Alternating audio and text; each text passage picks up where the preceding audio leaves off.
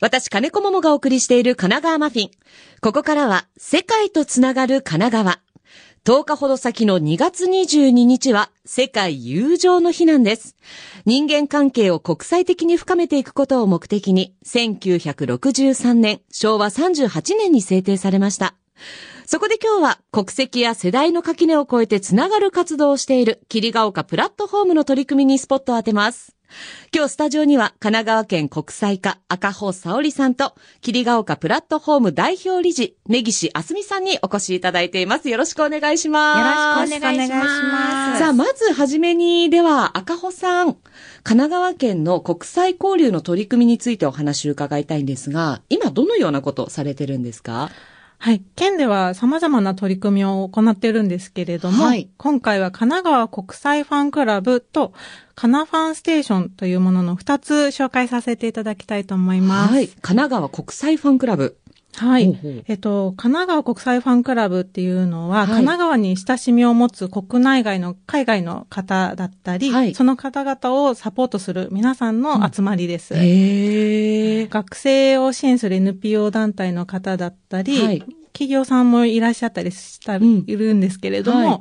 あとは普通に個人の方々だったり、はい。いろいろな方に登録をいただいてます。ファンクラブっていう、こう、名称がいいですね。あそうですね。なんかこう、親しみやすいようにっていうことで。神奈川のファンをたくさん国際的に作ろうみたいな感じなんですかね。そうですね何名ぐらいいらっしゃるんですか、あ、えっと、昨年末時点ではい8700人ほどご登録いただいてます。へえ、どちらの国の方が多いんでしょうか？そうですね。多いのは中国、ネパール、ベトナム、アメリカの方々なんですが、まあはい全体で102カ国ほどの方に そんなに？登録を、はい、いただいてます。ファンクラブの集まりでは、はい。ファンミーティングではどのようなことをされるんでしょうか？そうですね。あの、ファンクラブの会員が一度に集まって交流するイベントっていうのも定期的に行っていて、はい。まあ、例えば、昨年の夏には三景園ええ。で、こう、歌やカルタを楽しんだり、うん。茶道や日本文化を探検する交流イベントを行ったりしました。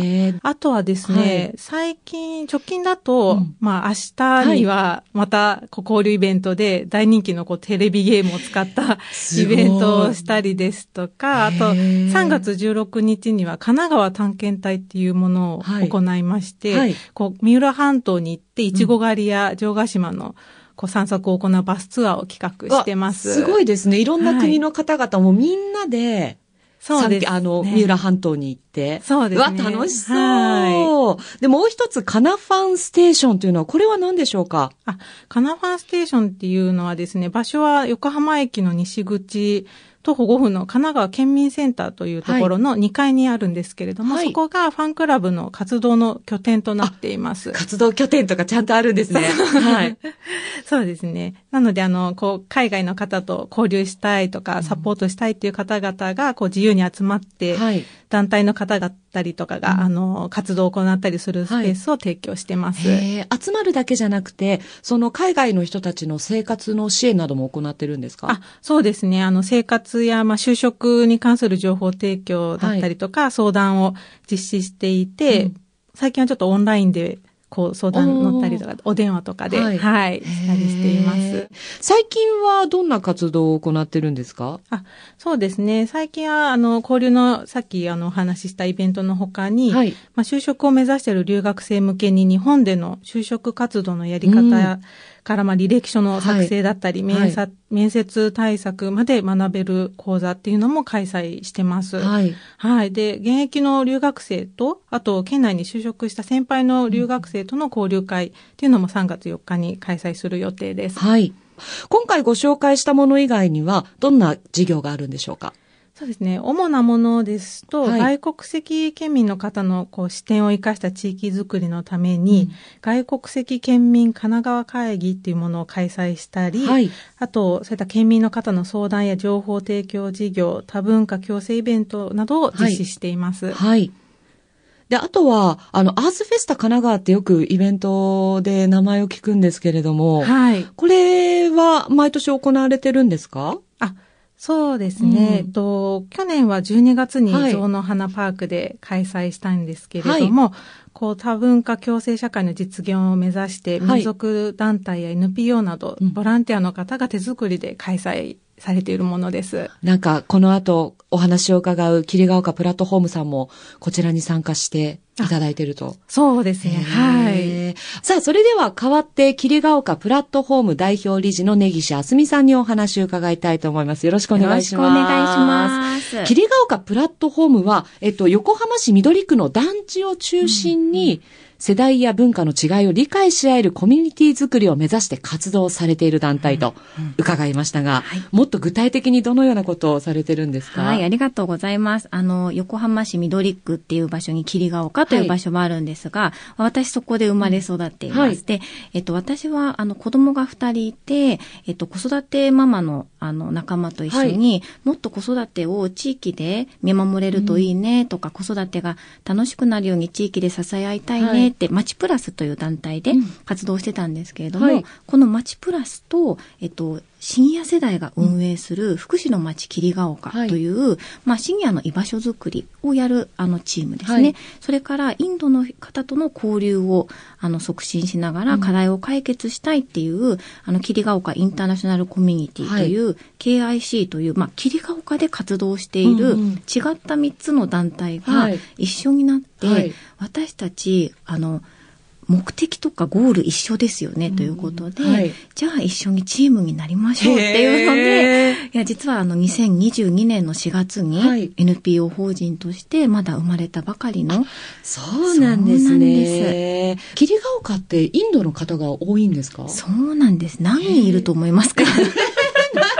私も、あの、住んでいながら、はい。何人いるかは知らなかったんですけど、ええあの、情報として800人住んでると。結構多いですね。そりゃあ多いなと、あの、うんもう会わない日はないですし、はい。夕方の公演はまるでインドです。あそうなんですか？そうなんです。何がきっかけうんうん。で根岸さんはそのインドの方々と交流するようになったんですか？あ、そうなんです。私は、えっと、娘が、えっと、1歳くらいの時に、はいはい。なんかこう、朝絶対公園にお散歩に行きたがって、はい。早朝6時半の 公園をええええ2人で散歩してた時に、なんかこう、公園からカンカンカンカンって音がして、はい。何かなって言ったら、あの、インドの方がその日行われるお祭りの準備をしてたんですね。うんうんで、何してるんですかって、あの、聞いたら、はい。お祭りだっていうふうに聞いて、あ、なんかこんな近くに住んでるのに、なんでこんなに情報が入ってこないんだろうとか、やっぱ子供が公園で遊んでる時に、どうしても国別で遊んでて、あ、なんかここが一緒になったらなんか素敵だなって、母親目線から、はい。あの、見ていて、で、私もなんかインドのお母さんと井戸端会議してみたいなとか、なんかそんなイメージをしてたんです。で、なんかそういうふうにするには、なんかちょっと大人としてなんか企画ができないかなと思って、公園でインドの子と日本の子一緒に遊びましょうみたいな、うん。はい。あの、ことをやりたくて、はいはいまあネットで検索をしたら、この KIC の活動と出会って、はいまあそこで、あの、じゃあやろうっていう感じで、すぐポンと仲間入りをして、なんかそこから私の人生はスタートした気がします。へー日頃どんなお付き合いを されてるんですか？すよね。皆さんと。あの、なんか私は、あの、例えばですけれども、同じ小学校に、えっと、インドの、はい。あの、家族も通ってたりするんですね。そうすると、私が外国で子育てしようとした時に、うん。学校のプリントとかも全部、その国の言葉で、はい。何を持ってっていいかとか絶対わからないと思うんですけど、彼女たちも一緒で、学校の仕組みとか全然わからないんですね。PTA とか。はいはいまあそういうのを一緒に、あの、フォローしながら、まあ、LINE でグループを作って、この宿題がわかりませんってきたら、はいそれを同じ学年のお母さんが、これはこういう持ち物ですよって、あの、フォローし合える。自分が、あの、同じクラスに子供がいるからとか、うんまあ、すぐ答えられる内容なんですよね。はいなんか、あの、法律のこととかではなく、うん なのでそういうこう、日々のコミュニケーションをとってます。インドの方々はどうですか、うんうん。面白い、明るい。いや、えっとインドの方って、なんか日本人とすごく似てるなと思うのが、はい。ちょっとこう、シャイな感じの方が多い印象で、一番最初の取っかかりって持ちにくいと思うんですよ。はい。みんななんか、あの、道ですれ違っても、うん。まあ、目をそらすか、はい。ちょっと会釈するかぐらいの、まあ日本の方もそんな方多いと思うんですけど、ただ一回ちょっと交流を持つと、あの、すごくこうおもてなし精神があって、あの、なんかこうご飯を振る舞いたいとか、はい。インド文化を伝えたいなって気持ちがすごくあって。すっごく素敵なインドの方が周りにいっぱいいます。あの、子供たち同士でうん遊んだりするんですか、あなんかゲームをしたり、日本の。あ、もう、そこはもう私にとっては普通の光景になっていて、はいはい私の娘も最初はインドの方とすれ違うと、なんか怖いって言ってたんですよ。うんインドの人って怖いなって。なんですけど、そうやって交流を取っていくと、私インド人になりたい。大好きになっちゃった。そう、なのでやっぱ、こう、やっぱり知らないと、こう、つながれないけど、うんつながることで、やっぱ相手のことが好きになる。うんなんかこれってすごい大事なことだなっていうのを子供から教えてもらって。あっち側も、インドの人たち側も同じことを思ってるかもしれないですうん、そうね。かもしれないですね。うんよく日本人は優しいっていう風に言ってくれるので、なんかやっぱり日本人の持ってるそういう部分って、はいあの、本当に国民性としてあるんじゃないかなとは思ってます。いろんな方がきっと交流をね、あの、したい人もたくさんいると思うんですけれども、うんうんうん根岸さん、最近カフェもオープンされたと伺ったんですが。はい、そうなんです。1月13日に、はいプラットキリカフェっていうのをオープンしたんですが、はいまあ、これがあの、霧ヶ丘プラットフォームで、あの、まあ、みんなで居場所を作ろうということで、うんはい。作ったんですけれども、あの、地域コミュニティカフェという、あの、ものになるんですが、地域の人がそこでつながるきっかけになったらいいなということで、まあ、その地域の人の対象が、子供もそうですし、まあ、子供とおじいちゃんおばあちゃんがつながったらいいなとか、インドの人と日本のおばあちゃんがつながったらいいなとか、そういう全然違うコミュニティが、どうしても地域でつながる場所ってなかなかないんですよね。はい。まあ、公園は子供しか行かないじゃないですか。で、シニア世代はまた公民館みたいなところに行くかもしれないですけど、やっぱそこのつながりが持てないんだなっていうのを感じて、あの、こういう場所が霧ヶ丘に必要だというのはい。で作りました。おー。でインドの方も一緒にあ、そ働うなんです。いてるんです。かあの、キッチンメンバーに今いまして、あの、月曜日はインド料理を提供するんですけど、はい。はいもう私たちもインド料理が作れるようになっちゃって、すごい、すごい。本当にどんどん辛いものが食べれるようになって、もう本当に多分今、あの、なんて言うんでしょう、味覚のラインはインドの人とすごい,に、おすごいですね。似たところに まで。スパイスがもうもうスパイスのところはこれ何が入ってるねみたいなところに領域まで今来てるんですが、うんそのキッチンの中でやっぱ交流ができるんですよね。はい。お皿洗いしながら、うん。お互いの趣味の話したり、子育ての話をしたり、なんかなので働くというよりも交流しながらその場所をみんなで作るみたいなカフェの運営になってます。そのカフェは、どなたでも？行けるんですか、大丈夫なんですか？そうなんです。名前の通り、プラッと切りカフェっていうプラッと立ち寄れるような、はい。あの、入りやすい感じになってます。この霧ヶ丘プラットフォーム、今後どのようにしていきたいですか？そうですね。なんか今始まったばっかりで、とっても忙しいんですけど、やっぱ私はこの場所が長くこの地域で、えっと、根付いて、うんそしてやっぱ地域の新しい課題をちょっとでもそこで解決できるように、より多くのその支える人たち、運営を一緒に支えてくれる仲間を、あの、増やしたいなというふうに思っています。それはうん、霧ヶ丘以外の方でもウェルカムウェルなんですか、カムです。実際に霧ヶ丘以外の方で、やっぱこう、交流をしたくて、はいあの、キッチンメンバーに入ってくださってる方もいまあ、す。そうなんですね。ちょっとなかなか興味深い、インド。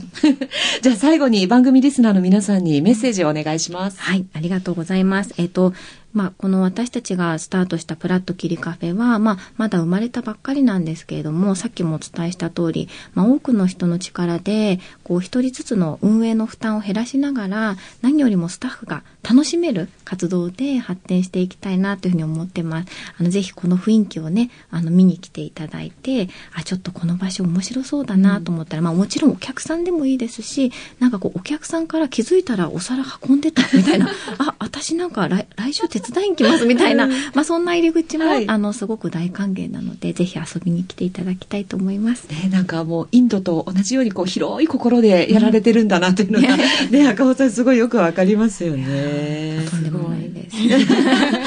赤尾さん、神奈川県の国際交流に関しても今後はどのようにあ活動を行っていくんですか？はい、そうですね。と今回ご紹介させていただいた神奈川国際ファンクラブでも、まあ、来年度に向けてさらに外国の方と日本の方のネットワークを深いものにしたいなというふうに思っておりまして、うん、まあ、交流会の規模だったり回数を増やして取り組んでいこうと準備してますので、はい、ぜひ楽しみにしていてほしいなと思います。はい。